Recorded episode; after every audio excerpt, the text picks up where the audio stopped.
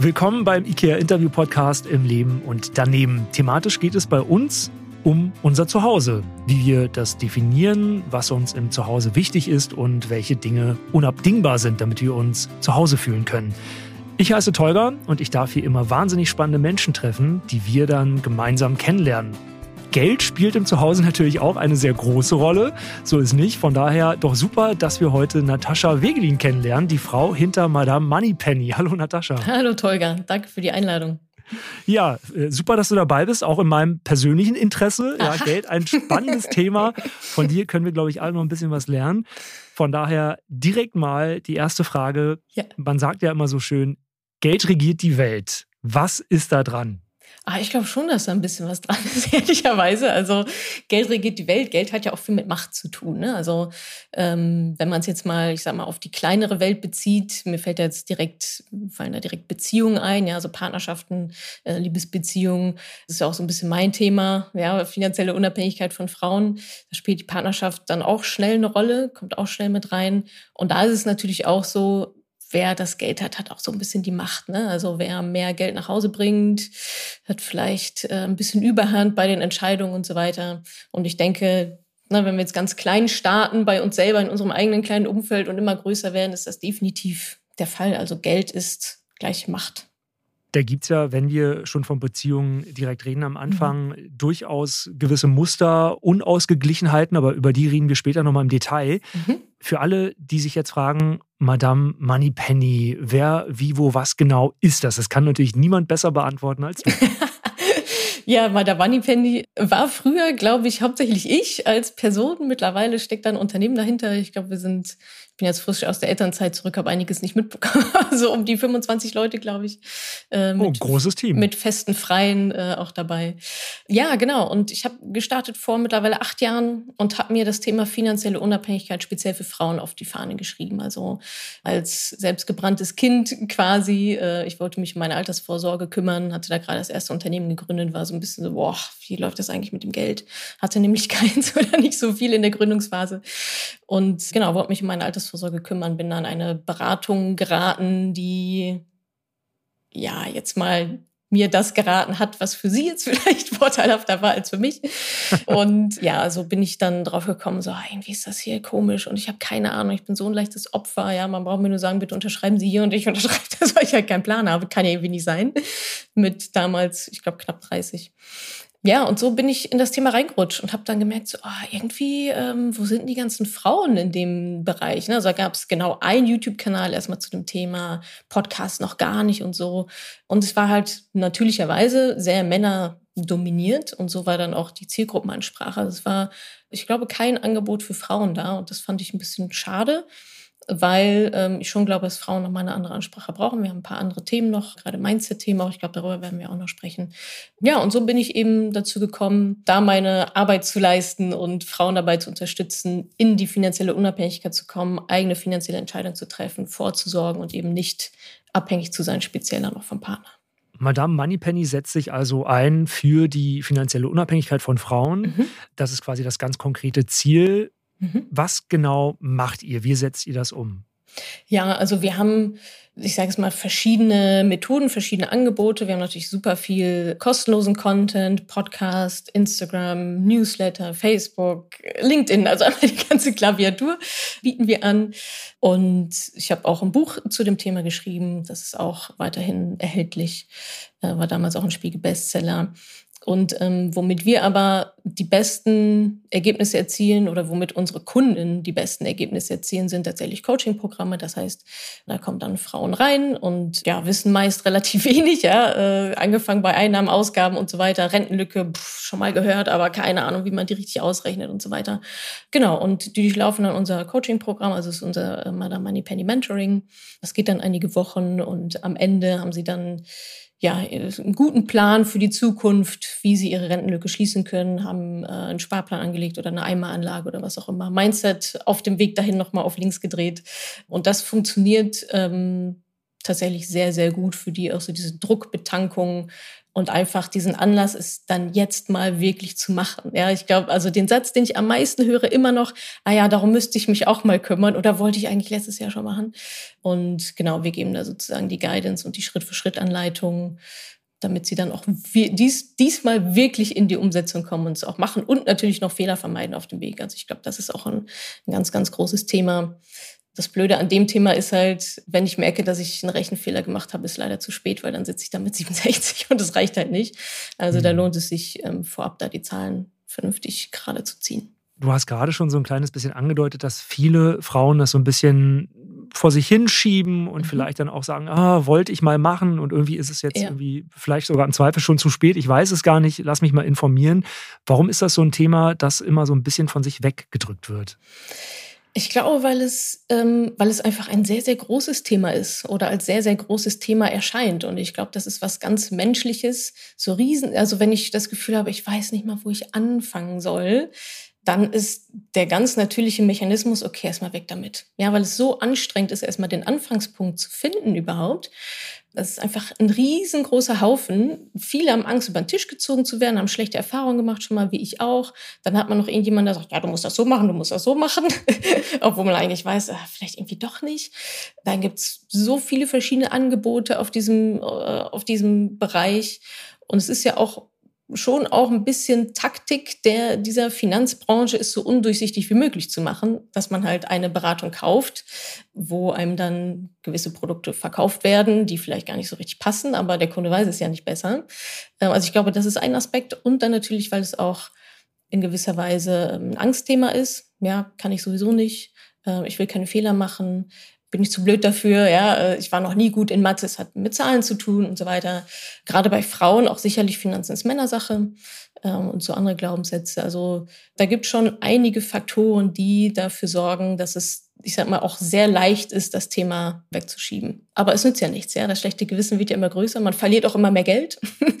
Je länger man wartet. Mehr Zeit, mehr Geld. Ja, total. Also Zeit dann quasi lässt sich dann natürlich auch in Geld irgendwann umrechnen. Ne? Wenn ich sage, es ist natürlich ein großer Unterschied, ob ich 40 Jahre mein Geld investiere oder nur 20 Jahre. Und da reden wir von Unterschieden im sechsstelligen Bereich teilweise.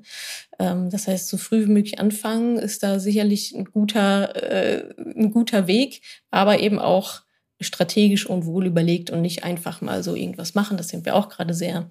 Ähm, es ist gerade sehr, sehr einfach, auch mal eben was zu investieren. Darum geht es bei uns am Ende natürlich auch, also Geld zu investieren an der Börse. Und gerade kursiert so ein bisschen äh, auch aufgrund dieser Neo-Broker-Bewegung. Ja, es ist super easy, kostet nichts. Ah ja, habe ich jetzt gemacht, ja, 25 Euro Sparplan angelegt, ich bin ja jetzt safe. Äh, nee, bist du nicht. Leider nein. Ich wünsche, es wäre so, aber es ist dann halt nicht so. Jetzt gibt es ja zum Glück Madame Moneypenny, dein Team, dich und zum Glück ja auch Frauen, die sich dann doch überwinden, da den Kontakt mal zu euch aufzunehmen und sich mit der Thematik mal ein bisschen genauer zu befassen. Was sind das denn für Frauen, die den Kontakt zu euch aufnehmen und suchen? Also es sind ganz unterschiedliche Frauen, aber es kristallisiert sich schon heraus. Ich sag mal so von der, von der Altersspanne die haben schon ein bisschen Geld verdient, ja. Also viele haben dann irgendwie ihren, keine Ahnung, fünfstelligen Betrag auf dem Konto und sehen halt, dass er durch die Inflation weniger wird. Also sie sehen es ja tückischerweise nicht, aber wir, wir haben es ihnen dann gesagt, die Zahlen bleiben ja gleich. Ja? Steht ja immer noch 10.000 Euro, aber dass die mittlerweile nur noch ähm, 8.000 sozusagen wert sind, steht da ja leider nicht. Und die aber auch wissen, dass sie eine Rentenlücke haben.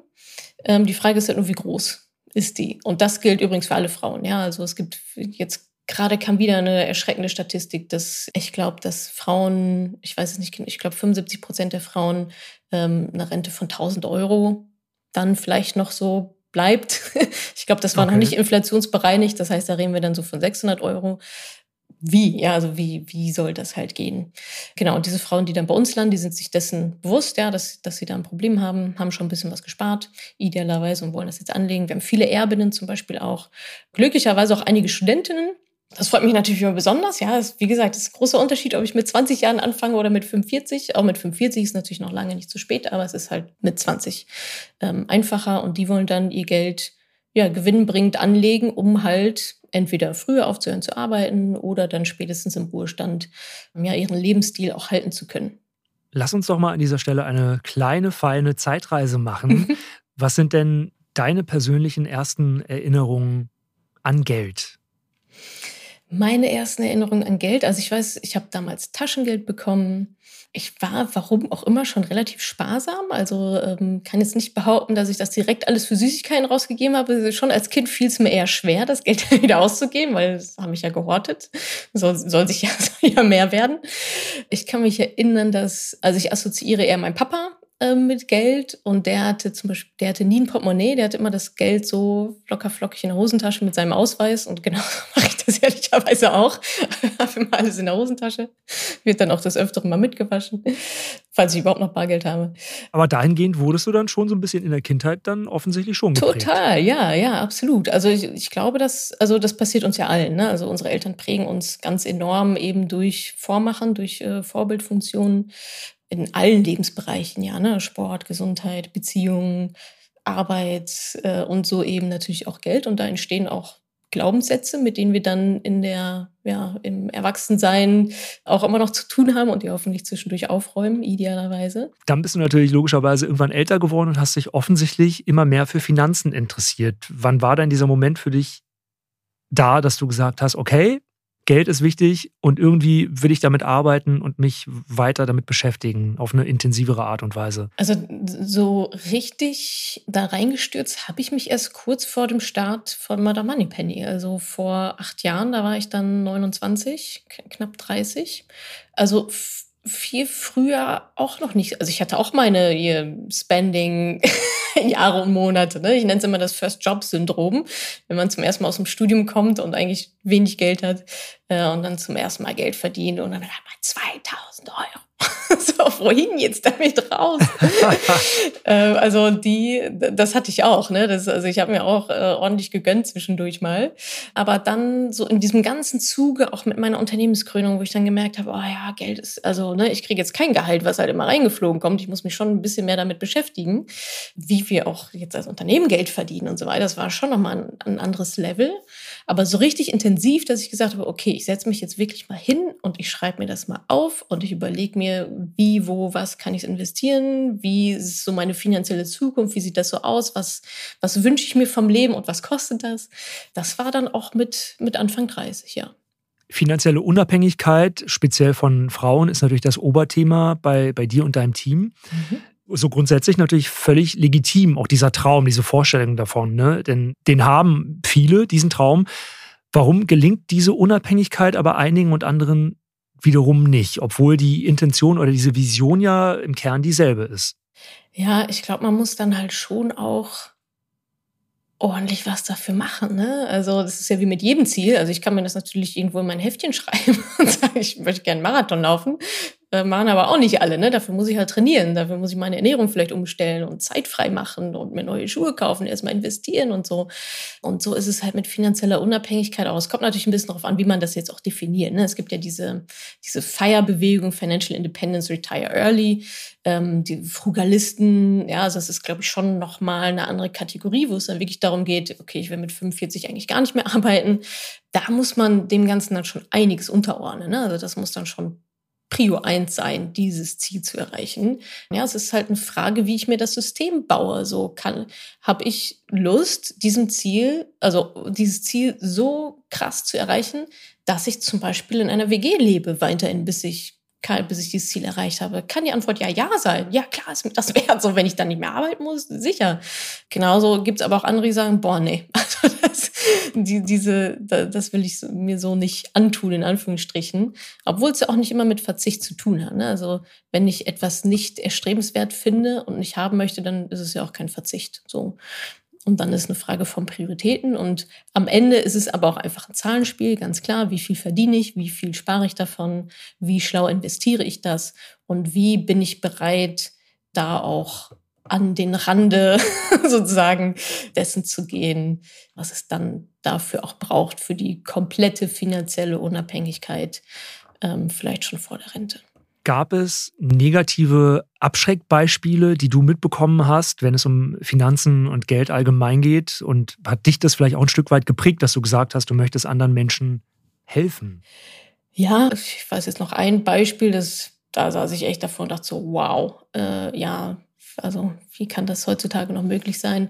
Eine Frau auch aus, aus meiner Community, die geschrieben hat, dass sie, äh, sie ist verheiratet, sie und ihr Mann haben zwei Kinder und er Ingenieur, also gut bezahlt. Sie war dann Hausfrau und Mutter und hat quasi eine EC-Karte von ihm bekommen für, das, für sein Konto. Ich glaube, es war nicht mal ein gemeinsames Konto, es war einfach sein Konto und sie hat netterweise diese EC-Karte dazu bekommen. Naja, Ende vom Lied. Äh, wahrscheinlich wissen alle schon, worauf es hinausläuft. Die Beziehung ist, äh, konnte dem Ganzen irgendwie nicht mehr so standhalten. Am Ende hat er ihr die EC-Karte weggenommen, hat gesagt, äh, ja, pff, ja, ist ja irgendwie mein Geld. Und sie so, ja, aber ich habe ja, womit soll ich denn jetzt die Kinder unterhalten? Ja, mit deinem Geld. Sie, ja, ich habe ja keins. Ja, wessen Problem ist das? Also ah, bitter, ne? Und dann steht die Frau da, kein eigenes Konto, kein Gehalt, also höchstwahrscheinlich relativ wenig im eigenen Namen, mit zwei Kids und er sagt Arrivederci. Also es ist natürlich die Hardcore-Arschlochnummer so. Äh, Total. ich dachte jetzt wirklich, ich dachte, dass sie trotzdem ihr eigenes Konto und Geld zur Verfügung hat und das quasi zusätzlich eine Extrakarte nee, war. Nee, nee, nee, nee, nee. Und das ist gar nicht so selten, wie man sich das vorstellt auch heutzutage noch. Oder ich hatte auch mit einer Frau bei, bei Instagram, glaube ich, geschrieben, wo es auch um, um unser Coaching-Programm ging und so weiter. Und dann meinte sie, ja, aber die Veränderungen sind ja so groß, die man dann da erlebt. Ich glaube, das hält meine Ehe nicht aus. Und ich so, was? so, du hältst dich absichtlich klein, um quasi nicht deinen Mann zu übertrumpfen, weil das dann die Ehe nicht aushalten will. Also in solchen Dimensionen bewegen wir uns da halt leider immer noch. Ne? Und die, von der ich am Anfang sprach, die Mutter da mit der EC-Karte, die war, glaube ich, 32 oder so. Ja, das ist jetzt nicht meine Elterngeneration, man sagt, ja, okay, das war halt damals so, sondern das sind eigentlich emanzipierte Frauen so. Aber beim Thema Geld hört das ganz schnell auf mit der Emanzipation. Klar, wenn dann Kinder kommen und so weiter. Aber auch das kann man alles regeln. Und ja, das sind so, so einige dieser Beispiele, wo ich mir denke, wow, mache mich dann schon irgendwie recht, recht fassungslos. Und die stehen dann auch vor meiner Tür und ich denke so, ja, okay, wir müssen jetzt mal, also gut, dass du dich überhaupt meldest, aber da ist dann natürlich richtig viel zu tun. Auch was das ganze Vertrauensverhältnis dann auch angeht und den Bezug auch zu Geld und so. Aber ja, diese Beispiele gibt es leider sehr häufig. Die bestärken dich dann natürlich in deiner Arbeit und zeigen, was für einen wichtigen Job du machst. Wie einfach oder wie schwer ist es denn dann, dieses Mindset dieser Frauen grundlegend zu verändern, weil dann, wie du ja schon sagst, oft dann auch die Angst dahinter steckt, äh, die Beziehung könnte in die Brüche gehen, überlebt das meine Ehe und so weiter und so fort. Ja, also Mindset ist bei uns ein ganz, ganz großes Thema, auch im Mentoring. Da ähm, also es ist halt kein Thema, was man innerhalb von einer Woche oder so abfrühstückt. Ne? Das sind so Glaubenssätze. Je später wir sie beackern, desto tiefer sind die natürlich drin. Und je nachdem, wie stark die auch wirklich ja verinnerlicht wurden. Also die Glaubenssätze, von denen man denkt, das sind Fakten, sind halt die schwierigsten überhaupt. Ja, Finanzen sind Männersache, ja klar. Geld wächst nicht auf Bäumen. Ja klar, habe ich auch noch nie gesehen, dass Geld auf Bäumen wächst. So, ne? Ich kann das sowieso nicht. Das letzte Hemd hat keine Taschen. So solche Sachen. Die gute Nachricht ist, man kann das aber alles auflösen. Je nachdem, wie lange die schon in einem schlummern und wie intensiv dauert es manchmal ein bisschen länger oder ich sage mal, Mindset ist so ein bisschen, ja, man muss immer mal wieder fegen. Da kommt immer wieder Staub rein, ein bisschen Dreck von außen, ja, irgendwas wird neu reingetragen, ein neuer Glaubenssatz oder ein neues Mindset und so weiter. Und das ist eine kontinuierliche Arbeit. Und was wir, also ich glaube schon daran, dass einmal wie so eine Art Grundreset ähm, eine gute Sache ist. Ja, inwiefern der dann auch zu 100 Prozent gelingt, ist auf, äh, steht auf einem anderen Papier. Aber so machen wir das zum Beispiel, dass wir erstmal, bei uns gibt es eine Liste von 100 Geldglaubenssätzen und dann gehen die Teilnehmer halt durch so, ja, finde ich schon, finde ich nicht. Dann vergeben die so Zahlen, ja, wie intensiv sie das spüren, was das auch so mit ihrem Körper macht, so, welche Resonanz das auslöst. Und dann geht's halt daran, die aufzulösen nach bestimmten Techniken. Da geht's unter anderem darum, eine Umkehrung dann zu finden. Ne, wenn wir jetzt sagen, ich bin zu doof für Finanzen, ich kann das sowieso nicht, dann könnte eine Umkehrung sein, ich kann Finanzen lernen. So. Und dann geht es halt darum, diesen neuen Glaubenssatz zu etablieren, dafür auch Beweise zu finden, ja, dass, dass ich lernfähig bin. Fällt, glaube ich, jemand, äh, fällt, glaube ich, allen relativ leicht, Beweise dafür zu finden, dass man lernfähig ist. Und so geht's dann halt in diesem Prozess weiter. Das ist mal mehr, mal weniger leicht, aber eine Arbeit, die man auf jeden Fall machen muss, weil wenn ich die ganze Zeit, das letzte Hemd hat keine Taschen, ja, das heißt übersetzt quasi, wofür soll ich sparen? Und ich, ich kann es ja nicht mit ins Grab nehmen. Naja, logisch, dass dann halt Geld reinkommt und genauso wieder rausgeht, weil ich habe ja gar keinen, sehe ja gar keinen Sinn da drin, ähm, Geld zu sparen. Genau, ja, von daher ist die Mindset-Arbeit definitiv eine sehr intensive, anstrengende, aber sehr lohnenswerte. Geld grundsätzlich natürlich ein super spannendes, gleichzeitig aber auch oft ungern angesprochenes Thema, interessanterweise. Wir haben ja oft dann so Sprüche im Ohr wie, über Geld spricht man nicht. Und das ist so ein bisschen auch Tabuthema auf eine Art. Dein Team und du, ihr sprecht aber über Geld. Was würdest du sagen? Wieso reden manche Menschen sehr, sehr gerne über Geld und auch ganz offen und sehr ja, transparent und andere wiederum eher gar nicht? Also wenn ich jetzt mal so in meinem privaten Umfeld gucke oder auch das, was ich so von anderen höre, da kenne ich eigentlich wenige, die sehr gerne und transparent über Geld sprechen. Also ne, so mit meinen engsten Freundinnen, so, ja, da weiß ich auch ungefähr, was die verdienen und wie es läuft und so weiter. Ich glaube, es ist vielleicht auch ein bisschen schambehaftet, vielleicht auch ein bisschen neidbehaftet. Da gibt es sicherlich auch die Stories, okay, wenn ich jetzt weiß, keine Ahnung, ich verdiene doppelt so viel wie äh, meine Freundin und dann gehen wir, fahren wir halt in Urlaub. Ja, sollte ich dann irgendwie mehr bezahlen als sie? Muss ich sie zum Essen einladen? Also wie, wie teilen wir die Rechnung? Ist 50-50 oder fühlt sich das komisch an? Also da gibt's natürlich schon so ein paar Sachen, die dann vielleicht noch so unausgesprochen mitschwingen, wenn man die nicht im gleichen Gespräch sozusagen klärt.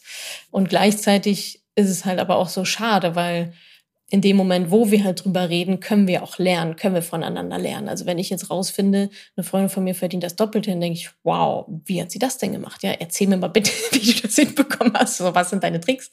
Wie machst du das? Wie teilt ihr das im Haushalt auf? Wie läuft das in deiner Partnerschaft? Was machst du eigentlich für deine Kinder? Und da besteht, glaube ich, super viel Potenzial, ja, daraus zu lernen. Ne? Und wir reden über so viele Sachen, ja, gerade wir Frauen reden über Sexualität noch und nöcher mit unseren Freunden und über Partnerschaft und was nicht alles.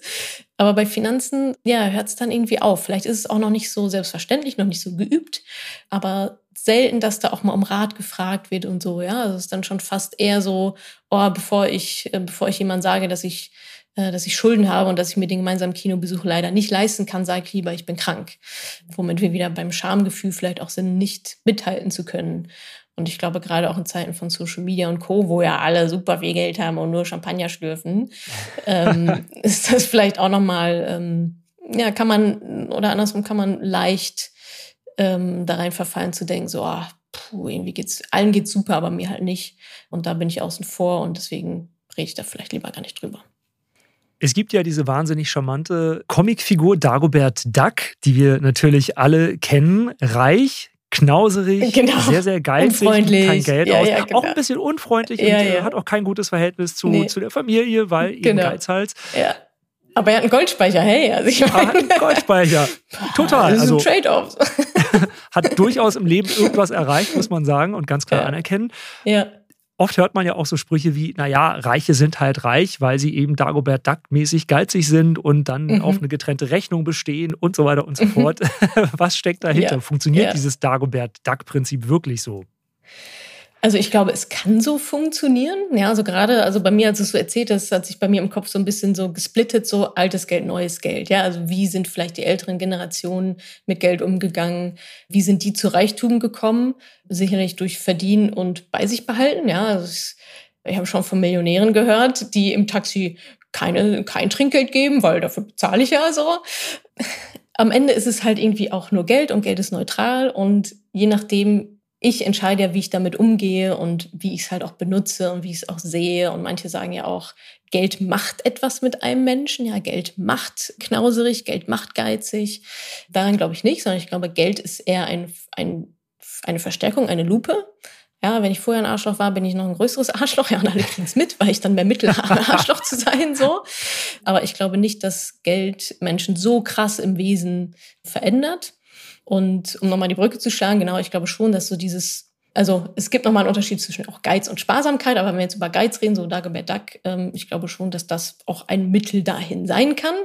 Mhm. Ähm, auf der anderen Seite ist Geld aber auch Energie und ja, es will ja irgendwie auch fließen und zum Beispiel beim Investieren muss ich erstmal loslassen, um mal mehr zu bekommen. In der Regel ist es auch so, dass ich ja, beim Geld verdienen auch erstmal was geben muss. Ja, ich muss erstmal großen Mehrwert stiften, dass Menschen mein Produkt kaufen zum Beispiel. Also ich glaube daran, dass es durchaus auch wahrscheinlich leichter ist, erstmal zu geben Und dann ja, bekommt man quasi den Gegenwert wieder zurück oder vielleicht sogar auch noch ein, auch noch ein Stückchen mehr. Aber das ist auch ein Mindset-Thema. Ne? Also wie leicht ist es denn? Also fließt Geld zu mir und ich habe auch das Vertrauen, dass es immer wieder zu mir fließt? Oder muss ich jeden Euro, den ich in die Finger bekomme, bei mir behalten? Ja, das sind oft auch Menschen, die auch nicht spenden. So, ich bin ganz großer Fan von Spenden, weil also einmal, ja, es ist einfach eine gute Sache zu spenden. Und aber auch für mein eigenes Geldverhalten. Also es zeigt ja auch, ich habe ein Vertrauen darauf, dass wenn ich Geld quasi selbstlos gebe, ohne etwas dafür zurückzuverlangen, damit sende ich ja quasi auch eine Message ins Universum, wenn man so, so will, dass ich das Vertrauen habe, das, das kommt schon wieder. So, ja, also ich muss mich jetzt hier nicht auf meinen Schatz setzen und den Bunker zuschließen, sondern es ist schon okay, ja, ich gebe das jetzt raus, es äh, darf gerne ähm, seinen, seinen guten Zweck dann erfüllen. Ich habe dadurch aber nicht langfristig weniger, sondern wahrscheinlich sogar eher noch mehr. Geld ist natürlich für viele eine Art Sicherheit. Ne? So ein regelmäßiges Einkommen bedeutet natürlich, die Miete kann bezahlt werden im Idealfall. Es gibt genug zu essen. Jetzt steigen natürlich die Preise stetig, auch die Lebenshaltungskosten schießen in die Höhe. Viele, besonders natürlich Familien mit mehr als nur einem Kind und auch alleinerziehende Menschen, haben da immer öfter das Problem, dass sie gerade so ja, über die Runden kommen Mhm. Und Geld sparen oder irgendwie was zur Seite legen, vielleicht auch in Bezug auf Altersvorsorge, ist da ja dann tendenziell kaum möglich. Was hilft denn gegen solche Zukunftsängste? Also ich glaube, was da auf, also ich kann von mir sprechen, was, was mir ähm, hilft in solchen Angstsituationen, ist einen Plan zu haben. Ja? Also zumindest einen Plan zu haben. Was ich schon auch sehe, ist, dass Menschen manchmal erwarten, dass sich etwas ändert, ohne dass sie selber etwas ändern. Also sprich, ja, es gibt ja schon gewisse Schrauben zu sagen, okay, äh, kann ich irgendwie, also Einkommen zu erhöhen, kann ich irgendwie mein Gehalt verhandeln, kann ich in einen anderen Job, kann ich nochmal eine Weiterbildung machen, muss jemand von uns noch einen Zweitjob an. Ich weiß, das ist alles nicht geil, so, ja, aber die, die Möglichkeiten sind ja dann nun mal begrenzt. Können wir irgendwo noch was sparen, wirklich mal Haushaltsbuch zu führen und so weiter. Also da lohnt es sich, glaube ich, wirklich, und selbst wenn es überall knapp ist an allen und Ecken und Enden, vielleicht doch noch mal reinzugehen, vielleicht auch noch jemand von draußen raufschauen lassen und zu sagen, ey, siehst du noch irgendwo was? Was sind so Ideen, was sind so Möglichkeiten? Ja, und vielleicht sich ein Ziel zu setzen, einen Plan zu arbeiten und wenn es nur ein paar Euro dann, aber dass man sich zumindest irgendwie vom Fleck bewegt, idealerweise.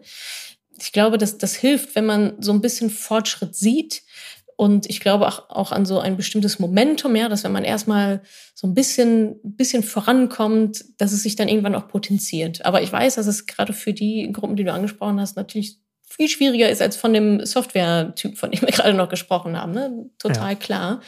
Aber ich glaube, gegen Zukunftsängste hilft meiner Meinung nach trotzdem auch einen Plan machen und trotzdem zu gucken und sich, wenn es irgendwie möglich ist, dem ja nicht zu ergeben und zu sagen, ja gut, äh, es ist ja so, ich kann ja eh nichts machen. Ähm, vielleicht schlummert da irgendwo dann doch noch ungenutztes Potenzial oder man hat noch mal eine Idee, was anders zu machen. Aber das ist dann so ein bisschen auch der Schlüssel. Man wird höchstwahrscheinlich nicht darum herumkommen, doch ein paar Sachen noch mal anders zu machen oder zu hinterfragen und vielleicht irgendwo noch mal mehr sich dann zu limitieren. Also gerade die Fixkosten sind halt einfach ein großes Ding. Ne? Das ist sowas wie Miete.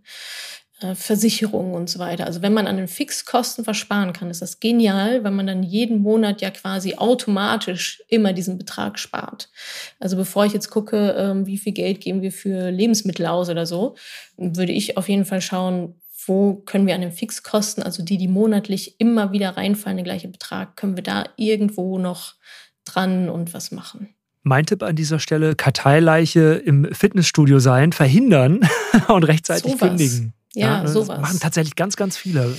Ja, ja, dahinter steckt dann oft so dieses Jahr, aber irgendwann gehe ich ja bestimmt noch mal und so. Ja, wenn die letzten zwei Jahre nicht warst, wie hoch ist die Wahrscheinlichkeit so? Ist ja auch okay und man kann es ja auch wieder neu abschließen, ja. So vielleicht steckt da auch so ein bisschen, ja, so, so ein bisschen Scheitern mit drin. Bin ich hingegangen und ich lasse die Mitgliedschaft aber mal laufen, weil dann kann ich noch, ja, kündigen irgendwelche Zeitschriftenabos und so weiter wie viele äh, Streaming-Abos brauche ich. Ich meine, das sind jetzt schon wieder Luxussituationen. Ne? Also wenn wir jetzt wirklich von Familien reden, die wirklich schon am Limit sind, während die nicht Netflix und Amazon Prime und so weiter alles, alles haben. Das ist dann nochmal ein bisschen more tricky so. Wenn wir jetzt Geld über haben, ne, also im Idealfall wurde alles bezahlt, die Steuererklärung ist durch, die Nebenkosten, Nachzahlung ist abgehakt, dann stellt sich ja für viele Menschen relativ zeitnah die Frage, Mensch, was mache ich jetzt mit der Kohle, die ich übrig habe, die mir zur Verfügung steht? Äh, direkt ausgeben, sparen, anlegen. Was ist sinnvoll und wovon sollte man da die Entscheidung abhängig machen? Also ich glaube, es sollte verschiedene Töpfe schon auch geben. Ne? Also ich bin jetzt nicht unbedingt Fan davon zu sagen, alles, was jetzt, ich sag mal, von den absoluten Grundbedürfnissen übrig bleibt, muss investiert werden, sondern ich glaube, es ist wichtig, eine gute Balance zu haben zwischen einer gewissen Sparsamkeit und aber auch im Hier und Jetzt sich so ein bisschen was zu gönnen, weil es nützt alles nichts, ja, wenn Leute sparen, sparen, sparen und wenn es dann auf die Lebensqualität geht, dann hält man das Sparen auch nicht durch. Also da sollte jeder für sich eine gute Balance finden. Ähm, ist dann auch wieder eine Sache von Prioritäten. Ja, ist mir ein Urlaub in Thailand super wichtig äh, oder darf es auch die Ostsee sein, aber dafür möchte ich schöner wohnen zum Beispiel. Das ist ja jeder verschieden. Äh, ich glaube, es lohnt sich aber, sich einmal diese Gedanken zu machen und dann auch so zu priorisieren und sich dann ja danach natürlich auch so zu verhalten. Nichtsdestotrotz ist natürlich das Investieren, wenn es um Vermögensaufbau geht, kommt man einfach nicht um Aktien drumherum. So, das ist so. Es, es ist absolut konkurrenzlos, was die Rendite angeht, was die Flexibilität angeht. Ähm, also da lohnt es sich auch mal an die böse Börse zu gucken, die gar nicht so böse ist, sondern sogar recht friedlich und freundlich. Da mal zu schauen, okay, was kann ich denn da machen, um mein Geld sinnvoll anzulegen und auch einem idealerweise nicht zu hohen Risiko auszusetzen, beziehungsweise nicht mehr Risiko, als ich eigentlich eingehen möchte oder auch kann. Das ist auch sehr individuell, Risikobereitschaft, riesengroßes Thema, super wichtig, vergessen ganz, ganz viele. Ja, und dann, wenn das dann das Ziel ist, mehr zu sagen, hey, ich möchte ein Vermögen aufbauen für mich oder hinterlassen für meine Kinder oder ich möchte nochmal richtig Highlife in Rente machen und da komme ich mit meinen 1000 Euro leider nicht so richtig hin.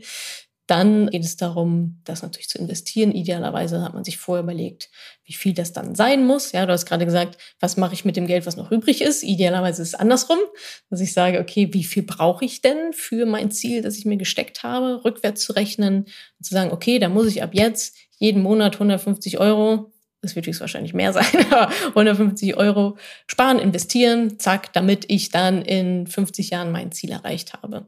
Und idealerweise, und das ist auch wieder eine Mindset-Geschichte, idealerweise ist es so, dass dieser Betrag vor allem anderen abgeht. Also das ist so dieser Pay Yourself First Ansatz, mich selber erstmal zu bezahlen. Das heißt, erstmal auf meine Ziele einzuzahlen. Diese 150 Euro gehen am ersten des Monats oder wann auch immer das Gehalt kommt, sofort weg. Und dann bezahle ich erstmal alles andere. Weil häufig ist es ja so, ich bezahle erstmal alles andere, gucke dann, was übrig bleibt. Oh Wunder, es bleibt nichts übrig, weil das meine allerunterste Priorität ist. Und das alleine umzudrehen und zu sagen, ja, nee, Moment mal, was ist mir eigentlich das Wichtigste? Ich und meine Familie und dass wir versorgt sind und dass wir auch gut leben können. Und dafür spare ich jetzt ganz am Anfang was weg. Also auch sich selbst gerne als Priorität sehen. Total. Und das ist, glaube ich, auch so ein Frauenthema, speziell auch nochmal Müttern, ähm, wo ich jetzt auch dazu ganz frisch gehöre. Ähm, was ich viel mitbekomme, ist von anderen Lebensbereichen, aber auch beim Thema Finanzen, ja, die Kinder an erster Stelle und erst Familie und so weiter. Das ist aber ein Trugschluss, denn ich kann nur für meine Familie sorgen, wenn ich versorgt bin. Ich kann nur geben, was ich habe. Wenn ich kein Geld habe, kann ich kein Geld geben. Wenn ich nicht gesund bin, kann ich mein Kind nicht ernähren. Wenn ich nicht entspannt und ausgeglichen bin, dann kann ich das auch nicht an meine Familie weitergeben und ein entspanntes Familienleben führen. Das heißt, ich vergleiche das immer ganz gerne wie mit der Sauerstoffmaske im Flugzeug. Ja, da ist immer, setzen sich zuerst die Maske auf, dann allen anderen. Umgedreht klappt es halt nun mal nicht. So, und das gilt beim Thema Geld auch. Und das hat auch nichts mit Egoismus oder so zu tun, sondern es ist der erste Schritt, dass ich versorgt bin, um dann auch für andere zu sorgen. Definitiv, ja. Erziehung spielt da sicherlich auch eine ziemlich beachtliche Rolle, damit äh, vor allem auch junge Menschen ein gewisses gesundes Verhältnis zu Geld haben. Meinst du, da passiert genug oder müssen Eltern oder vielleicht auch äh, Schule und Co noch ein bisschen mehr machen? Ähm, ich habe gerade gestern ein Video gedreht zu einem Trend auf TikTok und zwar Klarna-Schulden. da geht es darum, dass sich Jugendliche betteln, wer am meisten Schulden anhaufen, anhäufen kann, weil man bei Klarna wohl ähm, erst noch vier Wochen bezahlen kann oder auch das Ganze noch endlos über Monate stretchen kann. Und wenn ich mir das angucke, beantwortet das deine Frage ziemlich eindeutig so. Nein, es wird nicht genug gemacht. Wenn solche, also wenn Schulden cool sind, dann haben wir absolut was falsch gemacht. Und von daher glaube ich schon, dass da Kinder ähm, anders rangeführt werden dürfen an dieses Thema, auch an Thema Schulden, an Thema Geld verdienen, auch eine gewisse Leichtigkeit im Umgang mit Geld, Sparsamkeit, aber auch gleichzeitig sich ein bisschen was zu gönnen. Wie, wie funktioniert das? Woher kommt Geld eigentlich? Wie funktioniert, wie komme ich zu Geld? Was ist eigentlich eine Investition und was ist eine Ausgabe? Die Schule ja, weiß ich nicht, meinetwegen. Also der Schule traue ich es halt leider nicht zu. Ja, Punkt. Wenn dann die Religionslehrerin noch Finanzen mitmacht, haben wir auch ein Problem. So, da müsste halt äh, krasse Kompetenz einfach rein. Und ich glaube, die besteht gerade daraus, dass in der 11. Klasse jemand von der Sparkasse vorbeikommt. So, lasse ich, lass ich mal so unkommentiert weiter stehen. Da sind ganz klar die Eltern in der Pflicht, in der Verantwortung. Also ich bringe meinem Kind ja auch alles andere bei. So, äh, oder idealerweise das meiste, ja, also jetzt nicht unbedingt äh, Satz des Pythagoras, aber zum Thema Gesundheit, zum Thema Ernährung, zum Thema Sport, zum Thema Kommunikation, Beziehung, Partnerschaft, das ist, das sind ja alles, also das sind die Lebensbereiche so. Und also ich möchte nicht die komplette ja, Prägung eines so wichtigen Lebensbereiches auslagern. Das machen aber viele. Sagen dann, ja, haben sie nicht in der Schule gelernt oder keine Ahnung, oder es ist einfach nie Thema. Obwohl es ja auch immer Thema ist, weil wir Vorbilder sind und es gibt ja auch schlechte, man ist immer Vorbild, man ist auch schlechtes Vorbild. Und ich glaube, dass das Thema ist aber, dass die Eltern das selber nicht können. Also auch da, ich muss erstmal bei mir ansetzen. Ich muss erstmal meine finanzielle Bildung mal richtig beackern und wissen, wie es überhaupt geht, um dann meinem Kind auch wirklich das Richtige beizubringen. Wahrscheinlich kriegen die gerade schon viel beigebracht, halt offensichtlich das Falsche so. Also da sind die Eltern absolut voll in der Verantwortung so und müssen auch da wieder aber erstmal bei sich anfangen. Für viele spielt Geld ja das erste Mal eine Rolle, wenn sie effektiv physisch Geld in den Händen halten. Stichwort Taschengeld. Wie wichtig ist denn Taschengeld für diese oder für dieses generelle Verständnis von, von Geld besitzen und ausgeben? Ich glaube, es ist super wichtig. Es ist essentiell. Es hat ja auch da wieder was mit Selbstbestimmtheit zu tun, was Kinder lernen sollen. Verantwortung übernehmen für mein Geld, ich glaube schon, dass das ein super wichtiges Thema ist. Und auch da macht man es idealerweise so, dass es nicht entweder oder ist, nicht nur sparen oder nur ausgeben, sondern es gibt auch ganz schöne, ich glaube sogar auch Spielzeug oder so Systeme. Was man zum Beispiel machen kann, ist ähm, das auf verschiedene Boxen aufteilen ja? und zu sagen, okay, kriegst jetzt keine Ahnung, äh, zweimal 50 Cent und die 51 Cent kommen in deine Traumdose und die anderen 50 Cent kommen in deine Spardose. So, ja, dann hat das Kind direkt gelernt, aha, ich kann mit Geld verschiedene Sachen machen. Ich kann sparen oder ich kann es für Klimbim ausgeben. Ja, vielleicht ist das noch eine andere Dose, so schnelle Lustbefriedigung. Oder ich kann es vielleicht sparen, um mir dann was Größeres zu kaufen. Oder ich investiere es, sodass es mehr wird und gebe es eigentlich gar nicht aus, sondern vermehre es quasi. Und das ist, glaube ich, super essentiell und man kann es so schön spielerisch ja machen. Man kann die Dosen selber basteln. Ach, da können die Eltern ja dann kreativ werden. Aber finde ich super, super wichtig.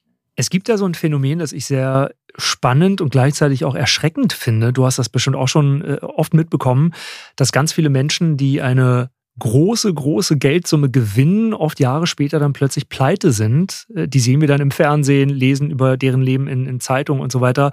Oft sind es Lottogewinner, die wirklich unverschämt hohe Geldbeträge gewonnen haben und dann plötzlich aber broke sind. Da könnte man jetzt natürlich meinen, denen wird es ein Leben lang gut gehen, aber nichts da. Was läuft da schief? Ja, da läuft schief, dass, ich glaube, so geht es vielen Erbinnen übrigens auch, dass so viel Geld einfach enorm überfordernd ist. Ich habe mal den Satz gesagt, Geld allein löst keine Geldprobleme. Dafür habe ich richtig einen Shitstorm geerntet auf Instagram. Aber ich finde ein bisschen was, also wir reden jetzt nicht von Notfallsituationen und so weiter. Ja, ist mir natürlich schon klar. Und wir reden auch nicht von Menschen, die wirklich in Armut leben und natürlich helfen denen 200 Euro mehr im Monat. Natürlich löst das auch Probleme. Aber was, was dahinter steckt, ist, und dafür sind ja diese Lotto-Millionäre genau das Beispiel, dass mehr Geld einfach nur zu haben, das füllt nicht die Lücke der höchstwahrscheinlich fehlenden finanziellen Bildung. So, ne? Also zu verstehen, und das ist genau das, worüber wir bis jetzt auch ja geredet haben. Also Umgang mit Geld. So, das muss man erlernen. Das, das bekommt man nicht, indem man jetzt eine Million hat, weil dann passiert nämlich genau das. Ne? Also die sind damit überfordert, haben nicht das richtige Mindset, verstehen vielleicht auch nicht, weil sie es auch noch nie mussten. Wie funktioniert das eigentlich mit dem Geld? Ja, und also auch, ich sag mal, in zweiter oder dritter Instanz sich die Kosten zu überlegen. Wenn ich mir ein Auto kaufe für, was kostet ein Auto? Keine Ahnung, 40.000 Euro, dann sind das nicht nur die 40.000 Euro, sondern dann ist das noch Versicherung, dann ist das noch Benzin und so weiter, so was halt alles noch so mit dranhängt. Und nicht selten passiert ja genau das. Ne? Die kaufen sich ein Haus. Das muss bewirtschaftet werden. so, äh, die kaufen sich irgendwelche genau Autos oder Yachten und so weiter und stürzen sich dann in solche eigentlich katastrophalen, also sie können es sich nicht leisten. Ja, sie denken, sie können, also eine Million Euro ist jetzt damit kann ich nicht in Saus und Braus leben die nächsten 80 Jahre so, ne, wenn ich gar nicht mehr arbeite. Da fehlt dann an der Stelle genau dieses Verständnis. Und das kommt eben nicht unbedingt Learning by Doing, sondern dann ist es nämlich meistens zu spät, sondern ja, idealerweise bekomme ich das natürlich schon viel, viel früher mit. Aber ich glaube, das ist nämlich genau das Thema. Das ist genau das Problem, dass dann die Strukturen, meine eigenen Strukturen, nicht darauf ausgelegt sind, dass ich jetzt auf einmal mit 10 Millionen Euro haushalten kann wahnsinnig viele Menschen, die verschulden sich dann irgendwie auch auf diesem Weg, ne, weil sie sagen, das will ich besitzen und das auch und ja. irgendwie passt es aber finanziell eigentlich überhaupt nicht. Und dann, ehe sie sich versehen, sind sie in die Schuldenfalle getappt. Wieso haben so viele Menschen Schulden? Weil dieses Gefühl, jemandem etwas zu schulden, auch vielleicht eine größere Geldsumme, ist ja auch eine gewisse Drucksituation. Das macht ja auch was mit einem selbst, ne? mit dem Selbstwertgefühl und dem eigenen Wohlbefinden. Ja, absolut. Da unterscheidet man gerne nochmal in Konsumschulden und halt, ja, ich sag mal, Schulden für eine Immobilie oder so jetzt. Das, das würde ich nochmal differenzieren. Aber wenn wir jetzt über Konsumschulden ähm, reden, gerade diese kleiner Geschichten und so weiter, ja, ich glaube auch da wieder fehlende finanzielle Bildung, ja, vielleicht sich das auch gar nicht, dessen auch gar nicht so bewusst zu sein, was Schulden eigentlich sind. Also manche denken ja, wenn sie ein Dispo von 2000 Euro haben, dann haben sie 2000 Euro. so, nein, hast du nicht. Du leist dir die für sehr, sehr viel Geld. Und auch da ja, besteht natürlich auch, ich sage jetzt mal, im System eine gewisse, ein gewisses Interesse, dass solche Schulden gemacht werden, weil damit halt Geld verdient wird. Und dann geht es um 0% Finanzierung und so weiter. Ne? Also ich glaube, das sind dann vielleicht so Log-Angebote, 0% Finanzierung. Könnte man jetzt sagen, ja, aber was ist denn daran so schlimm? Ja, daran ist schlimm, dass du dir den Fernseher für 5000 Euro kaufst, obwohl du dir eigentlich nicht mal den für zwei leisten könntest. Aber kostet ja nichts, ist ja 0% Finanzierung. Da kann ich auch den für 5000 Euro nehmen. Du musst aber trotzdem die 5000 Euro irgendwann bezahlen. Ja, und wenn dann Schulden noch so salonfähig werden, wie durch solche Geschichten, weil es auch super einfach ist, welche zu machen. Und wenn ich dann vielleicht noch in einem Umfeld bin, wo das sowieso jeder macht, dann ist es auch echt schwierig, ja, da vielleicht einen anderen Weg einzuschlagen oder sagen wir mal, es ist mit Aufwand verbunden, als wenn man eh so aufwächst, dass Schulden tabu sind. So und ja, vielleicht auch da wieder so ein bisschen Shiny Object Syndrom, ne, so mit der zugehören zu wollen und äh, sich dann die neuen Sneakers zu kaufen oder das neue iPhone, obwohl man sich eigentlich gar nicht leisten kann, aber alle meine Kumpels haben das. Also da steckt, glaube ich, auch wieder psychologisch deutlich noch mal mehr dahinter als einfach nur die Ausgabe des iPhones an sich, sondern wofür steht das denn? Was kaufe ich mir damit eigentlich gerade? Und damit äh, rundest du unser wunderbares Gespräch tatsächlich ab mit wichtigen Tipps zum Thema Geld. Mhm. Natascha Wegelin, aka Madame Moneypenny, heute bei mir im Gespräch. Bin mir sicher, dass wir unseren Zuhörern und Zuhörerinnen ein Stück weit helfen konnten, vielleicht auch inspirieren konnten. Würde uns auf jeden Fall sehr freuen. In jedem Fall wirklich vielen Dank für deinen Besuch, liebe Natascha. Ja, sehr gerne. Vielen Dank zurück. Hat sehr viel Spaß gemacht. Schön, dass ihr wieder dabei wart. Ich würde mich auf jeden Fall auch sehr freuen, wenn ihr in die nächste Folge reinhört. Abonniert also diesen Podcast sehr gerne bei iTunes, Spotify, Deezer und ja, einfach überall dort, wo es Podcasts gibt. Und lasst uns bei der Gelegenheit auch gerne gleich mal eine Bewertung bei Apple Music da.